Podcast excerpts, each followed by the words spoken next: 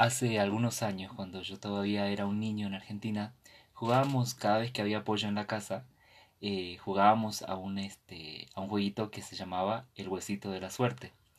Este, este juego consistía en un huesito que está dividido en dos partes, este, que forma como una especie de una V corta, una V aquí en México. Y entonces cada uno de, de los que jugábamos, éramos dos con mi hermano, tomábamos con nuestro dedo meñique una partecita del hueso y entre los dos pedíamos un deseo en silencio y tirábamos. El huesito se tenía que romper, entonces uno se quedaba con una parte más larga y el otro con una parte más corta, ¿no? Entonces el que se quedaba con la parte más larga significaba de que su deseo se cumplía y entonces era un juego que constantemente hacíamos cuando éramos chicos, ¿no? Y este episodio quiere tratarse un poquito de, de, de esta cuestión de tirones. ¿Qué pasa cuando en nuestro grupo no entendemos cuál es la razón del ser del grupo, hacia dónde va el grupo, qué aporta la iglesia. Vamos a tratar de, resolver esta duda, este cuestionamiento que muchas veces nos hemos planteado porque pues también nos han preguntado, ¿y Turbo para qué está?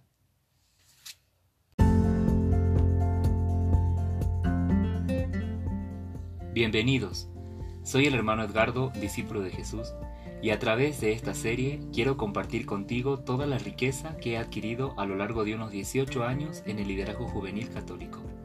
En estos episodios estaremos compartiendo sobre diferentes aspectos que tienen que ver con las realidades a las que nos enfrentamos en este camino de responsabilidad, pero también de servicio y amor que tenemos por las almas que Dios nos ha confiado. Ser líderes es una gracia. Dios nos ha mirado a nosotros para llevar a su pueblo hacia Él Dios quiere seguir extendiendo su obra por medio de tus manos, tus pies, tu corazón y sobre todo tu servicio. Por ello, quiero acompañarte en este camino y es para mí una gran bendición saber que me escuchas y que juntos estamos haciendo una obra maravillosa. Pues Dios juega en nuestro equipo, va al frente en la batalla y nos ha llamado en la unidad que es un don de su espíritu y de su amor.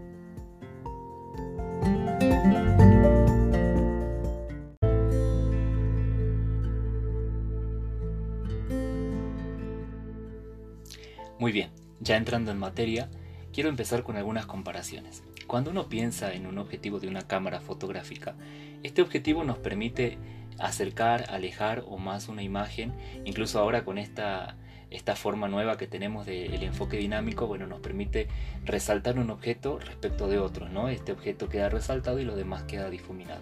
Bueno, también con el objetivo de nuestros grupos vamos a tener eh, esa posibilidad de decirle a la gente que esto es una imagen clara o no de nuestros grupos y de lo que Dios nos ha pedido como, como comunidades. ¿no? También eh, podemos pensar en el objetivo de, una, de un armamento, cualquiera, cualquiera que sea, por ejemplo una pistola o una ballesta, una bazuca, ese objetivo nos va a permitir centralizar, enfocar hacia dónde vamos a dirigir nuestro proyectil. Y esto obviamente va a dañar, va a lastimar, va a generar incluso hasta muerte. Entonces nuestro objetivo puede dedicar, puede, perdón, puede facilitarnos alguna visión positiva o una visión negativa incluso de toda la iglesia. ¿eh? Entonces es bien importante encontrar nuestro objetivo de nuestro grupo. La palabra de Dios en el Evangelio de San Lucas en el capítulo 14, versículos de 28 al 29 nos dice lo siguiente.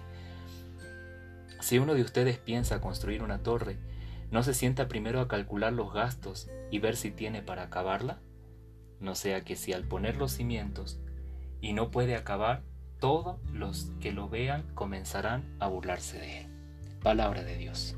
Qué tremendo, ¿no? Esto que nos dice la palabra de Dios, que, bueno, si no calculamos bien nuestras fuerzas, si no calculamos bien lo que, hacia dónde vamos, realmente los demás se nos van a burlar. ¿Y cuántas veces hemos provocado esto en nuestros grupos? Hace un tiempo empecé a preguntarle a líderes de distintos grupos de la iglesia, eh, sobre todo de la pastoral juvenil, cuál era el objetivo de su comunidad, cuál era el objetivo de su grupo, y créame que me di con la sorpresa de que muy pocos lo saben. Y esto es terrible porque evidentemente si yo no sé hacia dónde voy, no puedo escoger el camino. Es como cuando yo pongo en el GPS, ¿no?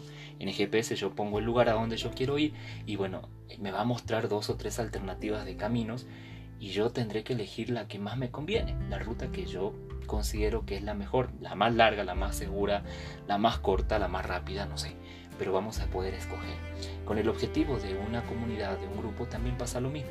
Si yo sé hacia dónde voy, voy a programar mis enseñanzas, mis actividades, todo lo que voy a hacer en mi grupo de acuerdo a ese objetivo. Entonces, esta es la importancia de establecer un objetivo en nuestras comunidades.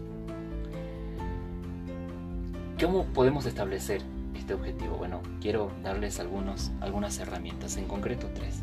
La primera es orar. Esto es eh, tremendamente importante. Tenemos que orar, tenemos que preguntarle al dueño de la obra. Bueno, si es que realmente Jesús es el dueño de tu obra, si es que realmente Jesús es el dueño de tu comunidad, pues hay que preguntarle. Él conoce a sus jóvenes, él conoce para qué diseñó este grupo, para qué diseñó esta comunidad. Entonces hay que recurrir a él y preguntarle, Señor, ¿para qué quieres este grupo? ¿Para qué? ¿Qué necesitas de nosotros? ¿Para qué nos, nos pusiste aquí en la iglesia? ¿Por qué estamos en esta diócesis? ¿Por qué estamos en esta parroquia?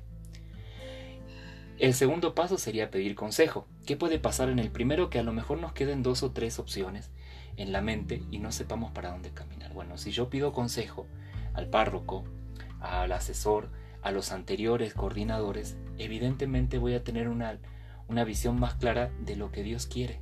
Y vamos a poder empatar, por decirlo así, lo que hemos recibido, lo que hemos escuchado en la, en, la oración, ahora lo vamos a empatar con este consejo que, que tenemos de estas personas más experimentadas que nosotros. Y esto es un acto de profunda humildad y de, profundo, de profunda sabiduría también, ¿no? Porque es ser prácticos, ¿verdad? Es preguntarle a Dios qué quiere. Y bueno, eh, por último, hay que definir por escrito. Hay que definir por escrito lo que Dios nos haya eh, querido decir. Miren, les quería compartir, por ejemplo, la misión que tiene McDonald's, esta cadena de, de hamburguesas que es muy conocida en el mundo entero. Dice su misión, servir comida de calidad proporcionando siempre una experiencia extraordinaria. Fíjense bien, dice proporcionar comida o servir comida de calidad. ¿Realmente McDonald's estará cumpliendo con su objetivo? Bueno, yo no estoy haciendo un juicio, simplemente lo dejo para que cada uno de nosotros lo piense. Con nuestro objetivo de nuestro grupo también puede pasar lo mismo. Por eso es bien importante que nuestro objetivo, cuando lo escribamos, sea algo real. Sea algo que los demás entiendan a la primera vez que lo lean, pero también que les hable profundamente de cuál es su objetivo dentro de esta comunidad, de este grupo. Esto es clave, hermanos, es clave. Y bueno, una vez que lo tengamos definido, escrito, que lo podemos imprimir en una playera, lo podemos poner eh, como un separador en la Biblia, con una pulsera, no sé. Ustedes échenle a andar a la creatividad, pero el chiste es que eh, este objetivo todo el mundo lo conozca, todo el mundo lo tenga. ¿Por qué? ¿Se acuerdan que les platicaba al principio del episodio eh, este fueguito del pollo, ¿no? Del huesito del pollo. Bueno, eh, cada quien tiraba para su lado. Y a veces nos pasa eso en las comunidades, a veces nos pasa eso en nuestro grupo, ¿no? Cada quien, unos quieren hacer obras de caridad, otros quieren tener más oración, otros quieren tener más profundización en las Sagradas Escrituras, otros quieren ir a visitar ancianos, no sé. Cada quien tiene un objetivo y cada quien tira para su lado y bueno, entonces este huesito se rompe. Esta comunidad se va dividiendo y empiezan los problemas, los conflictos, porque no hay un objetivo claro. Si yo no les tengo claro un proyecto de vida a los jóvenes, evidentemente ellos también van a soñar en su oración personal, en su, en su cabecita van a diseñar un objetivo, pero que a lo mejor no es el mismo que el que tiene la comunidad y lo peor es que no es el que tiene Dios para esta comunidad. Entonces, es bien importante escribirlo de algo real, de algo entendible, claro, pero también que sea medible. Medible, ¿verdad? Lo repito, medible. Que tú puedas evaluar, que tú puedas diseñar una estrategia de evaluación de este objetivo que nosotros hemos planteado. Entonces, te, te queda esta tarea. Primero, si lo tenés ya por escrito, bueno, perfecto. Imprimilo, ponelo en grande, no sé. Ve la manera de, que todo mundo sepa y que sobre todo vos recordés cada día que te levantes eh, que este es el objetivo de tu grupo y que no te desvíes y que no andes pensando en otras cosas porque tienes ya un mensaje claro de Dios. Si no lo tenés escrito, bueno, hay que escribirlo y hay que publicarlo después. Entonces esto es bien importante, bueno, para esto también es importante que consultes con tu equipo, un líder de, debe de aprender a trabajar en equipo, ¿verdad? Entonces Dios nos ha llamado en la unidad. Entonces hermanos, pues nos queda esta tarea, queda esta reflexión aquí dando vueltas para que tú puedas también entender que en tu liderazgo es importante tener un objetivo. Este objetivo lo puedes hacer a un mes, lo puedes hacer a tres meses, a seis meses, a un año, a tres años, el tiempo que va a durar tu, tu servicio, no sé. Pero lo importante es que tengas una dirección hacia la cual dirigirte. Y esa dirección tiene que ser siempre Jesús, cimentada en Jesús, para que calcules tus verdaderas fuerzas. Entonces quedamos en contacto a través de nuestras redes sociales. Me encontrás en Instagram como hermano Edgardo y en Facebook como Edgardo Cruz. Ahí espero tus sugerencias, tus comentarios, tus dudas y también si necesitas que eh, planteemos algún nuevo tema. Que Dios te bendiga.